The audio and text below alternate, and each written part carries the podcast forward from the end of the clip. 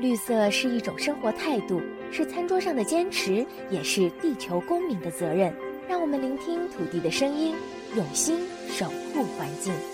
这里是绿色情报员，我是麦小甜。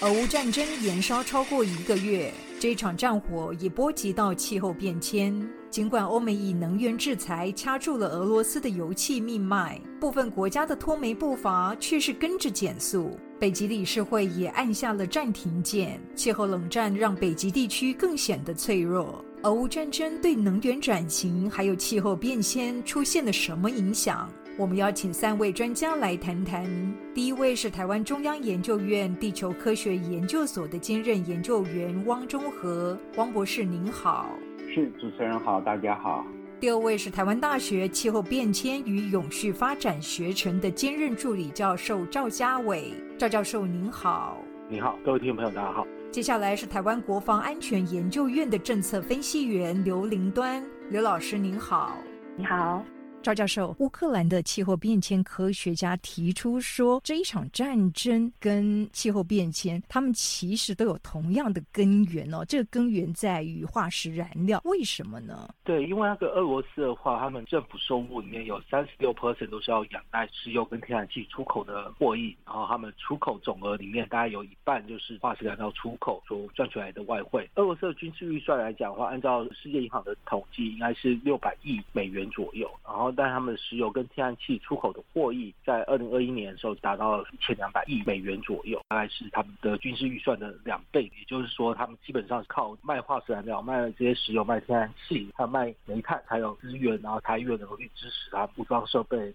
那么，欧美陆续寄出了能源制裁，您看到这一场战争对于全球能源转型有什么影响呢？对，在俄罗斯入侵乌克兰事件里面的话，我们其实很明显的可以看到，过往其实大家已经讨论到能源战略就是全球的一个安全战略。但这件事情来讲的话，过往大家都是一个学理上面的讨论，然后或者是认为说它是一个缓步变迁的一个情势。但在这个事件里面看到的状况，这样的变化其实是会来的又快又急。目前我们看到欧美提出来的这些能源制产里面，特别是像欧洲，他们目标就是今年之内削减对于俄罗斯的依赖天然气三分之二。目前就是欧盟执委会的一个目标，里面讲在二零二七年之前能够全面摆脱对俄罗斯的那个化石燃料的依赖，就不是只有天然气，还有包含油、包含燃煤。那你要往这个目标去前进的话，那你唯有加速能源转型、再生能源以及是节能方面的推动，才有可能达到这样一个目标。所以在这边的话，我认为它的确短期里面可能会有比较不利的一些影响，但是就在中来讲，对于二零三零年之前，大家在能源转型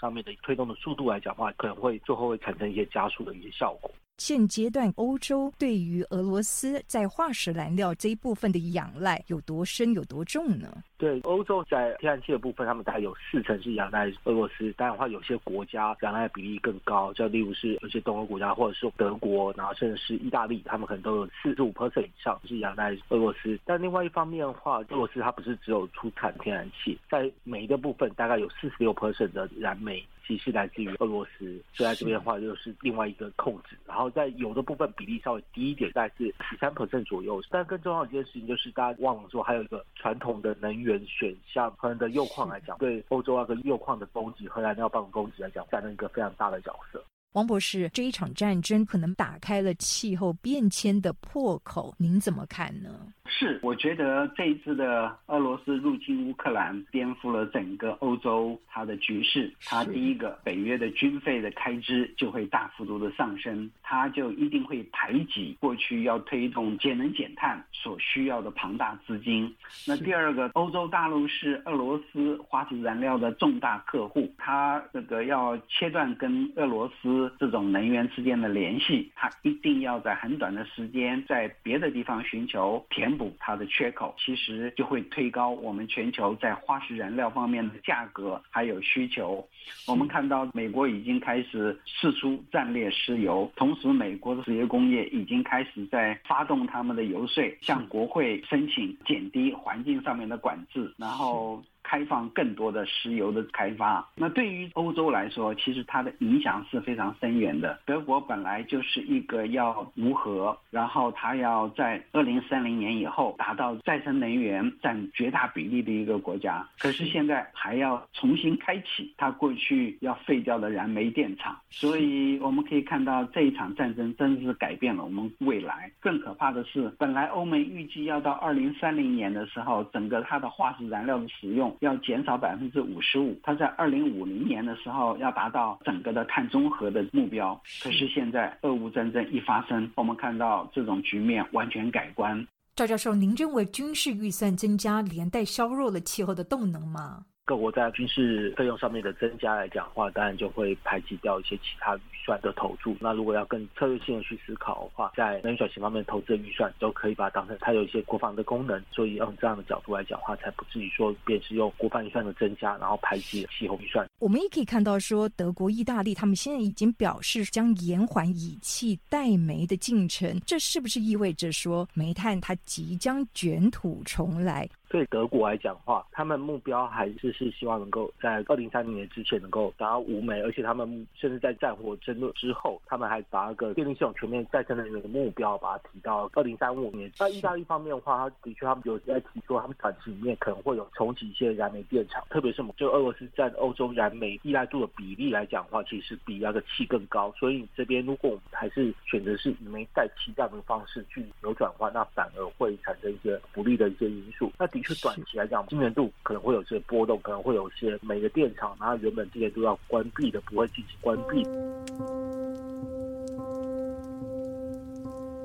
赵教授，您认为这一场战争对国际气候对话跟合作又有什么冲击呢？国际气候谈判来讲的话，都还是要在国际上面比较合作型的气氛之下，才有办法顺利的进行。但是在这边我们可以看到的状况是说，那如果俄罗斯跟中国两国去跟其他的欧美国家在这个议题上面有一个比较大的一个分歧跟对抗的时候，对后续的国际谈判来讲的话，当然就会有一些比较不利的影响。目前要进行的那个 IPCC 第三份减碳报告的一个谈判来讲话，就因为这个战事的关系，然后联合国气候变迁的秘书处其实就已经是拒绝那个俄罗斯的。参与了，所以在这一块的话呢，都会是有所影响。刘老师，这样有没有可能造成全球减碳的动能哦？尤其在国际合作这一块，就跟着停滞？我想在某种程度上是这个战事也是破坏俄国跟其他国家共同合作因应气候变迁能力这个关系。因为他去侵略乌克兰，那其实这些欧美国家，或甚至像是前阵子就北极的理事会，他就是去暂停参与在他们相关的工作小组和工作会议，所以等于是他其实 这个战争就是影响到国家跟国家之间一起去解决，就是全球减碳的这个动能。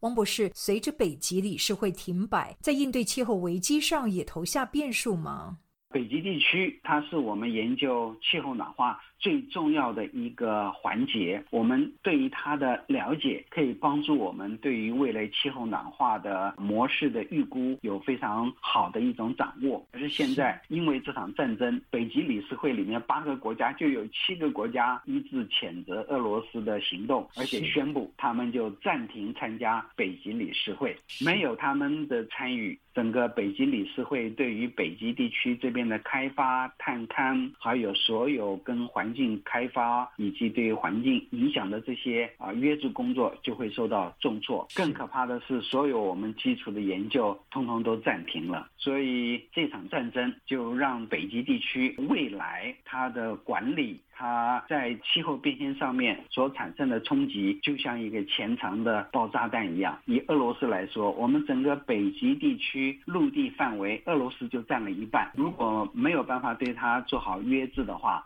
那么对于北极未来的暖化就会产生我们想象不到的冲击。刘老师，俄罗斯它大概有三分之二的领土是在永冻土上，这一场战争是不是也让俄罗斯陷入暖化的泥沼呢？虽然说有些人会觉得说全球暖化对于俄国这样北方的国家是有利益的，它的一些土地可能可以种植或者有更多的产能，但是有研究发现说，其实俄国升温的速度是全球平均二点五倍。然后总统普京他也是承认说，永冻土的融化会导致俄国北部城市的一个气候灾难，但是他们觉得外国会拿着气候变迁用这个东西去向他们俄罗斯施压，不管是在能源或者是说他们在北极地区的一些部署。那联合国政府间气候变迁专门委员会 I P C 的报告，他提到说，全球大概有百分之八十五的永冻土聚落是在俄国的境内。那这些地区建物根基所能够支撑的能力，其实跟六零年代相比，已经减少大概十到四十 percent，预计未来还会继续下降。也就是说，融掉的永冻土对于建物本身的安全造成的影响是很大。另外就是说，极地的融冰也可能会让俄罗斯去扩大它在北边这北疆的军事部署。其实他们自己俄国的审计部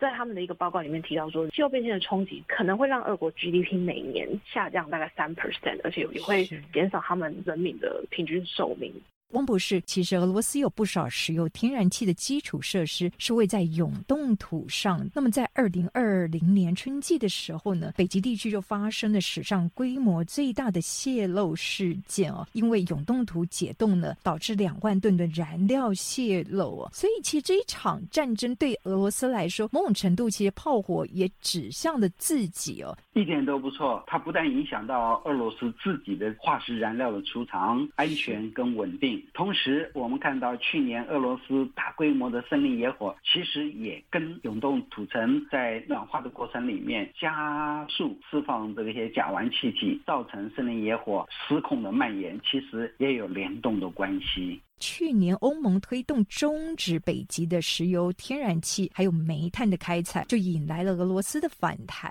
北极圈呈现出什么样的气候紧急状态呢？目前北极暖化的速度是我们全球平均值的四倍。那随着它的不断的升温，在北极地区这边广大的永久冻土层，它的融化就会非常的快。在永久冻土层，尤其是北极这个地区，它所埋藏的这些有机碳是。我们全球仅次于亚马逊雨林的第二大的碳的储藏区，我们叫做碳汇区，估计有一点五兆公吨，是我们现在大气层里面所有碳含量的两倍。可是北极因为独特的地理气候因素，它也非常的脆弱。这次的战争就让这个脆弱的北极地区的永久冻土层就进一步受到打击。将来这些埋藏在土壤里面的碳也好，甲烷也好，就会更快速的释放到我们的大气层。其实不止永冻土，北冰洋消融的速度也很惊人哦。是北冰洋现在面临的危机，更是我们所有研究气候暖化。学者最关注的一个地方，北极地区的北冰洋，它的海冰的体积从一九七九年到二零二一年已经缩减了百分之七十三。我们很多的研究人员都预估，很可能在二零三五年之前，我们就会看到北冰洋在夏季末的时候会出现没有海冰的可怕场景。它带来的冲击像骨牌一样，非常的惊人。我们可以看到。北极地区，它的大气、海水，它的温度会快速的升高，埋藏在不管是在永冻土里面，不管是在北冰洋下面的海洋沉积物里面的这些甲烷，就会大量而且快速的释放到我们的大气层，更进一步的加速我们的暖化。还有我们在北极圈里面，格陵兰上面的庞大陆冰会因为这个暖化而加速的分解消融，更进一步的导致全球的海平面大幅度的上扬，海洋洋流会改变，地壳的均衡会因为我们冰川质量的消融而开始失掉了它的平衡，带来全球更多的地震。所以我们看到北极地区虽然距离交战的地方还有好几千公里。可是这次的战争不可避免的会给我们北极带来进一步可怕的打击跟破坏。